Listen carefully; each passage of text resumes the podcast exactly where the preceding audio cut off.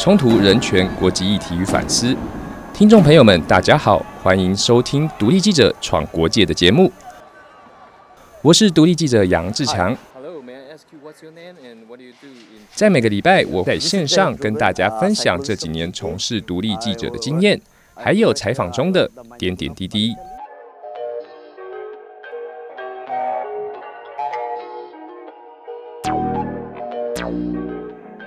上礼拜跟大家分享一则国际新闻是怎么做的。那这个礼拜我想跟大家聊聊看，就是当我们在做国际新闻，或者是我们前往新闻现场的时候，所遇到的一些威胁或者恐惧，那我们要怎么样面对，或是怎么处理这些情绪？这个问题其实常常会在是讲座或者跟朋友聊天的时候会被问到，就是说你去那些地方都不会害怕吗？都不会有危险吗？其实当然，因为恐惧呢，其实是人很基本的反应。当然，他遇到危险的时候，他自然就会害怕。所以说，当记者说去这些冲突地区或是战区不会害怕，其实是骗人的，是不可能的事情。子弹那边到处飞，或是你常常会听到啊一些记者同业或是一些朋友，或者是等等的一些事情，然后你就是那个要进去这个现场的人，其实不可能不害怕的。但是，当你面对这些恐惧的时候，你要怎么样去面对它呢？我举一个自己采访过的例子，就是在之前去到孟加拉采访毒品跟人口贩运的议题的时候，相较于之前做难民的议题，其实它跟孟加拉政府就有比较直接的关系。因为难民的议题，它其实是比较国际的议题，孟加拉政府的角色只是他必须要怎么样来接受这些难民，怎么样来。啊，管理这些难民，或是怎么样来分散这些人道救援物资，来帮助他们。所以，对孟加拉政府的角色，它并不是这么直接。但是如果我要采访的议题是跟毒品还有人口贩运的话，它其实跟孟加拉政府有相当直接的关系。所以在那一次采访的时候，我所感觉到的心理压力就比之前来的大的很多。举例来说，在采访的时候，就会有一些。政府官员或者是情治单位的人关心，因为另外一方面来说呢，因为毒品这个东西其实对是有相当大的利益，所以甚至会有当地人或者是组织犯罪的人听到有人在问问题的时候，有其他人就会来跟你讲说：“哎，你不要来碰这个议题，因为它其实很危险。”在有一次我在。打卡就是孟加拉首都采访的时候呢，那时候想要采访一位当地报社的记者，因为这个记者在当地就是专门追踪毒品议题的。然后在要在去之前，我跟另外一位自己认识一段时间的朋友跟他提到这件事情，而那位朋友他他也是孟加人，所以他就马上跟我讲说，取消这一次的 meeting，因为那位记者其实以前有出卖过外媒的记录。然后那个外媒甚至被情治单位给拘留，还好最后面没有发生什么事，只是最后面被遣返出境。所以我听到了之后，我就马上取消了这个会面，然后到朋友那边去了解情况，说这一位记者到底是做了什么事情，为什么我要取消这个会面？因为我会去问这个朋友，其实最大原因也自己也知道这些事情其实是有危险性的，所以我会。多一层对自己的保护，所以在要去之前呢，我问了这位朋友，啊，这位朋友也就因为他是当地人，所以他比较了解，所以也就给我这个 feedback，所以才让我没有去做这一次采访。另外一个例子呢，他就比较不一样，在同样一次采访的时候，我两位呃摄影师朋友他们就先离开，然后剩下我一个人在饭店里面，然后跟在当天晚上我跟其他的当地朋友聊天的时候，他们知道我住的饭店。是某某饭店，他就说：“哎，这个饭店其实是毒枭的大本营。”刚开始我还不怎么为意，就想说啊，可能在开玩笑。但是我自己回到饭店的时候，就开始怕东怕西。然后在那一天的晚上呢，就听到隔壁的房间有人进进出出的声音，而且是大概是一两点的时候。无论他们到底是我，因为到后面其实我根本不晓得他们到底在做什么，但是我就。疑神疑鬼，然后又想到我朋友所说的那个饭店其实是毒枭大本营。我那一整个晚上都没有办法睡好，就是大概每十到十五分钟，我就会起来看那个猫眼，往外看那些人到底在做什么事情。但是他们其实我没有办法真的说他们是在贩毒或是在做什么，但是他们就非常频繁的进出我隔壁的房间，所以当天晚上真的就没有办法睡好。其实，在这些采访呢，很多时候这些恐惧它都会一直伴随着你，甚至有的时候你没有办法正常思考。就像我刚才所说，我连睡觉都没有办法睡。但是其实也像我第一个例子一样，这些恐惧它其实带来的就是让你更小心、更谨慎，然后让你可能真的可以避免到一些没有必要的危险。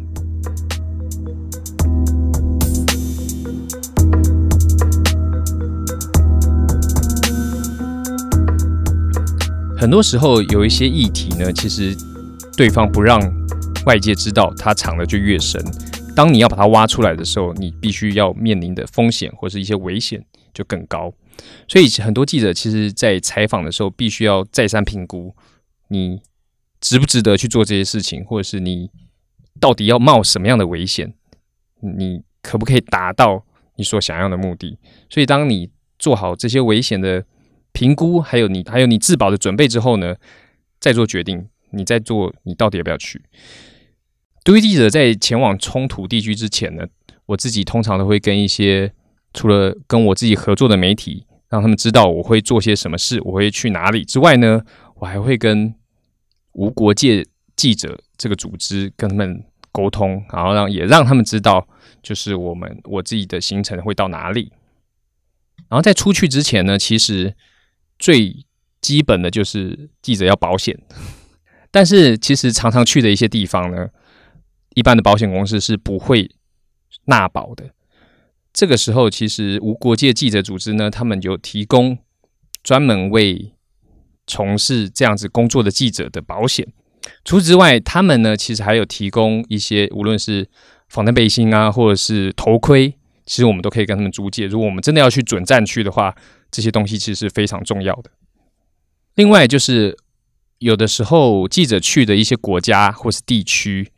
他的记者签证其实非常难申请，因为你要去的地方就是他不想你去的地方，所以要申请记者签，无论是你要花很多的时间或很多的力气，有的时候说不定你等了一两个月，他还是不会给你。除此之外呢，在这样的状况下，其实我们就要有另外一个备案，就是我们可能要用。其他的签证，像是旅游的签证进去这个国家，但是因为你用的签证是旅游签证的时候，当你在采访的时候，官员如果抓到你，或者是他在盘查你，他就有理由可以用非法采访的罪名将你拘留，或是遣送出境，或者甚至可以判你刑。所以，其实记者在前往采访的时候，要了解到他所面对的危险到底是什么。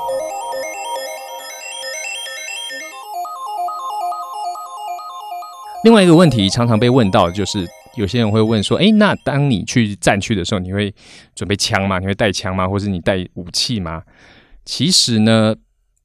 第一个枪其实没有这么容易可以拿到。好，第二个，其实当对方或是呃当罪犯知道你身上有武器的时候，其实你被他就不会把你看成只是记者，而是把你看成你是有威胁的人，所以。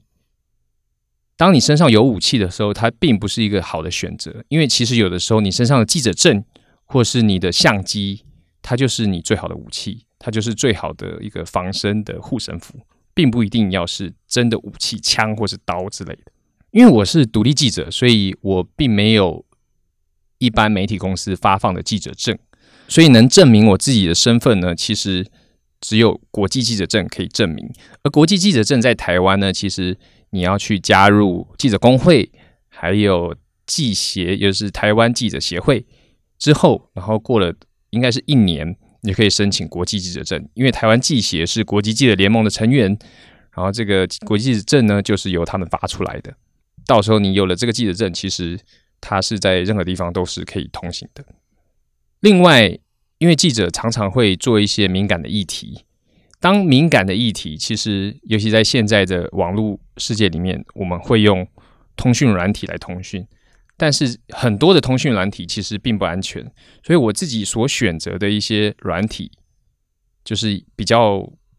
公认安全的软体呢。第一个就是 Signal，第二个是 Telegram。这两个软体其实比我们常用的像是 Line 或是 WhatsApp 这些东西来的安全，而微信我自己个人是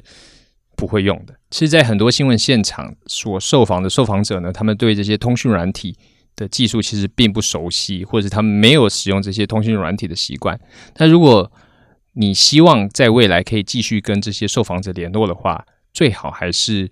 呃细心的跟他们解释这些通讯软体的好处，或者是它的安全性跟。一般受大众所使用的通讯软体，其实有相当大的差别的话，这样子可以在未来避免掉去必要的麻烦。然而，在采访现场呢，其实常常会是混乱，或者是呃比较失序的。无论是在采访的时候，或者是对地方的法制啊、法规啊等等，其实很多的时候都是人治大于法治，所以跟。地方政府或是地方官员或者警察、军人等等的交往呢，其实有的时候对记者是一种保护。在有一些国家，他们的当你在采访一些敏感议题的时候，其实无论是警察、军人、宪兵或者情治单位，他们之间其实有的时候会有一些竞合的关系，所以记者有的时候可以利用这样子竞合的关系来达到让。他们保护你，因为其实这些政府单位的人们，他们也希望透过外国记者的资讯来了解其他世界的人是怎么想，或者是他想要知道你到底想要报什么东西。所以在这些的呃互相交往之之下呢，它其实可以当成可以变为保护你的一个一个安全阀。另外一个有趣的地方就是，当记者到了这个。采访现场的时候，你到底要不要向当地居民或是地方人士公布你就是记者呢？因为其实它是有两，它它等于像是两面刃。这些你要到底你要不要承认你自己是记者？其实它是因人而异，或者是因地而异，或者是因议题而异的。然后以我自己来讲，我提两个我自己所面对过的案例。第一个就是我二零一六年到若开邦缅甸若开邦采访罗兴亚人议题的时候，因为那个时候其实二零一七年的迫害还没有发生，但是那个地方的呃一些冲突其实已经行之有年了，所以在那个地方的首府石队呢，其实他们的清真寺或者是路上其实都没有穆斯林或是罗兴亚人，因为他们已经被移居到难民营里面。但是那个时候，我必须要在清真寺前面做一个 stand。stand 的意思就是电视新闻记者会站在某一些景象前面，然后表示记者现在所在地方就是类似像这样的方式来解释我正在做什么。这就是新闻的 stand。然后当时我就在清真寺前面做了一个这个 stand。做完之后，马上就有人跑过来开始询问，甚至威胁。问你说你是哪里人？你在这边做什么？你知道这个地方不能做这些东西吗？然后，那个时候我就马上跟他讲说啊，没有，其实我不是，我不是新闻记者，我是做旅游节目，我是做旅游频道的人。然后因为这个地方很漂亮，看起来古色古香，所以我才做了这个 stand。然后当然我跟他一来一往，大概过了大概五分钟之后，我就侥幸离开了。